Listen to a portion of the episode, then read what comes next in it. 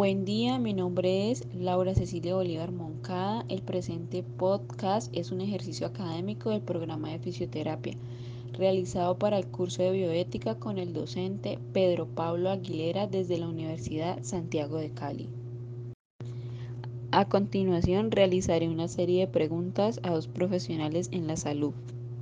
Buen día, mi nombre es Caterina Marcillo Delgado, actualmente soy enfermera profesional.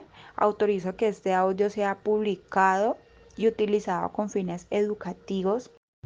La primera pregunta es, ¿qué caso recuerda en el ejercicio profesional que nos ilustre una decisión bioética compleja? Una de las experiencias que he vivido que toca el componente de bioética ha sido con los pacientes que se les empieza a sospechar un trastorno conversivo. El trastorno conversivo es cuando el usuario o el paciente empieza a referir síntomas que no son de origen patológicos, sino que son de un origen psicológico. Lo que se realiza en estos pacientes es una prueba que se llama placebo y es obviamente una decisión que se toma con un equipo multidisciplinar. Esta prueba consiste en que al paciente se le hace creer que le administro el medicamento para dicho síntoma. El síntoma más referido por ellos es el dolor, entonces uno simula que se le va a poner dicho medicamento eh, al paciente, pero realmente lo que se le administra no es el medicamento para el dolor, sino solamente solución salina, o sea, suero fisiológico. Resulta que estos pacientes, siempre que uno les pone el medicamento, ellos dicen a los dos segundos, ya se me quitó el dolor, ya estoy bien, ya no me duele nada. Resulta que cuando hacemos esta prueba de placebo, efectivamente el paciente vuelve y dice, no siento nada, ya se me quitó el dolor, muchas gracias. Eh, esta prueba lo que nos ayuda a detectar es que realmente el origen sí es psicológico y que realmente pues necesita un tratamiento eh, especializado con eh, psicología y psiquiatría. Segunda pregunta, ¿qué valores o principios estuvieron en juego en ese caso? Yo pienso que el principio o el valor que está en juego en este caso es la honestidad, porque en cierto modo yo le estoy diciendo a mi paciente, te voy a administrar este medicamento, pero realmente no se lo estoy administrando. O sea que yo le estaría mintiendo. Pero voy a recalcar algo muy importante. Esto solamente se realiza para poder llegar a un diagnóstico certero y para dar un tratamiento eficaz a mi paciente. Porque a la larga, por más de que se le realicen estudios, no se va a llegar a una causa fisiopatológica. Entonces es por eso con este único objetivo que se realiza la prueba de placebo y que me saltaría o, o omitiría ese valor de honestidad. Tercera pregunta. ¿Fue una decisión individual o colectiva?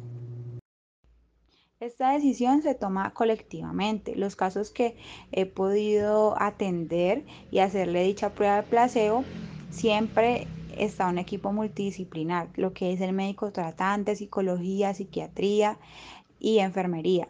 Cabe recalcar, como lo dije también en varias ocasiones, que el familiar o el acompañante en la mayoría de veces debe de saber, mejor dicho, siempre debe de saber y debe de ser testigo de que realmente su familiar o el acompañante, ¿sí? a quien está brindando el cuidado, realmente tiene un componente psicológico. ¿Y por qué?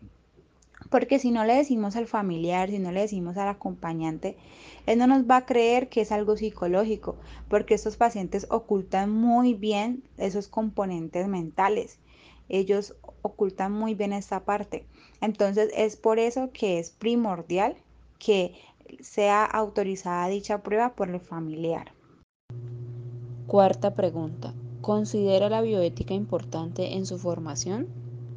Claro que sí, me parece que la bioética es muy importante porque al tener establecidos dichos principios y valores vamos a poder tomar decisiones en pro del bienestar y la salud de nuestros pacientes. Bueno, buenas noches. Mi nombre es Alejandro Meléndez, yo soy médico del de la Fundación Clínica Club Noel. Eh, autorizo pues para que con fines académicos se haga uso de este, de este contenido. La primera pregunta es, ¿qué caso recuerda en el ejercicio profesional que nos ilustre una decisión bioética compleja?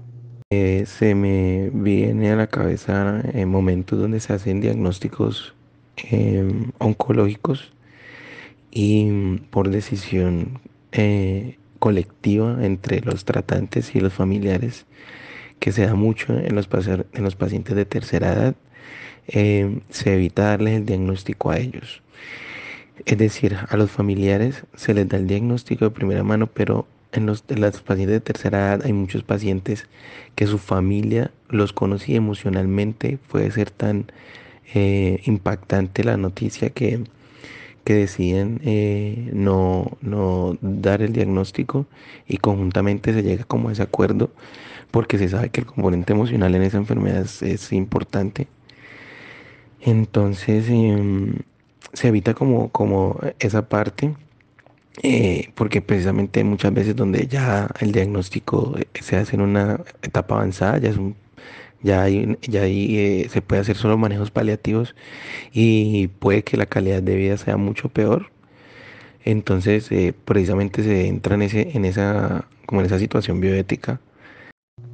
Segunda pregunta, ¿qué valores o principios estuvieron en juego en ese caso? Mm, los valores que se tienen ahí como en, como en cuenta es como el tema pues de la, de la honestidad, podría decirse, ya. Pero mm, eh, claramente se hace pues eh, como colocando en una balanza pues el riesgo-beneficio. Tercera pregunta, ¿fue una decisión individual o colectiva?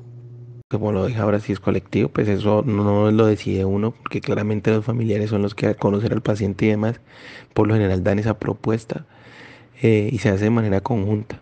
Muchas veces se hace, no se hace inicialmente y después ya en conjunto con psicología, se hace como un abordaje para poder dar una noticia así. Cuarta pregunta. ¿Considera la bioética importante en su formación? Sí, por supuesto. Eh, día a día uno se enfrenta a, distintas situaciones y el, al ser ser humano se tiene mm, eh, cada uno tiene eh, su personalidad, sus valores, sus momentos que hacen que eh, éticamente uno se tenga que, por decir algo, diferenciar y ser muy, muy, tener en cuenta todos esos valores bioéticos para a la hora de brindar una atención y entender a una persona, nada de tu personalidad, creencias, ni de las diferentes cosas que rodean a la persona puedan como interrumpir esa práctica, sino que lo hagas de manera eh, o, eh, de una manera pues eh, en la que puedas brindar una atención.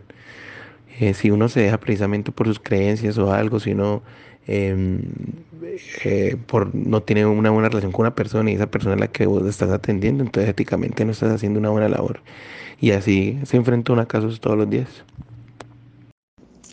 Muchas gracias a ambos por compartir estas lindas experiencias con todos. Espero que aquellos que escuchen este podcast les sea de gran utilidad.